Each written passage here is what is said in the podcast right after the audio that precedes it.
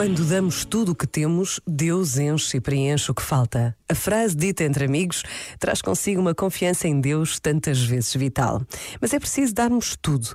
Esta radicalidade identifica-nos enquanto cristãos e traz à nossa memória os milhares de homens e de mulheres que se dão por completo a uma vocação, a uma profissão, à sua família, aos valores que defendem. Por vezes, basta a pausa de um minuto para nos interrogarmos sobre esta opção de darmos tudo o que podemos, o que temos e somos.